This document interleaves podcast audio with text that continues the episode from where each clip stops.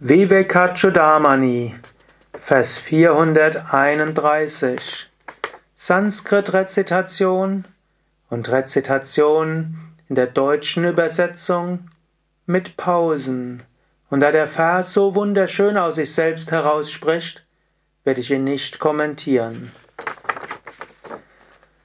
Shanta Samsara Kalana Kalavan api nishkalaha yasya chitam vinishchintam sajivan mukta ishyate. Der Jivan Mukta, der lebendig Befreiter, ist frei von Einbildungen der Seelenwanderung.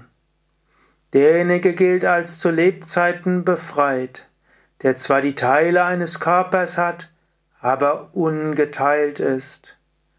Der Jivan Mukta hat, auch wenn er ein Gemüt hat, keine Sorgen.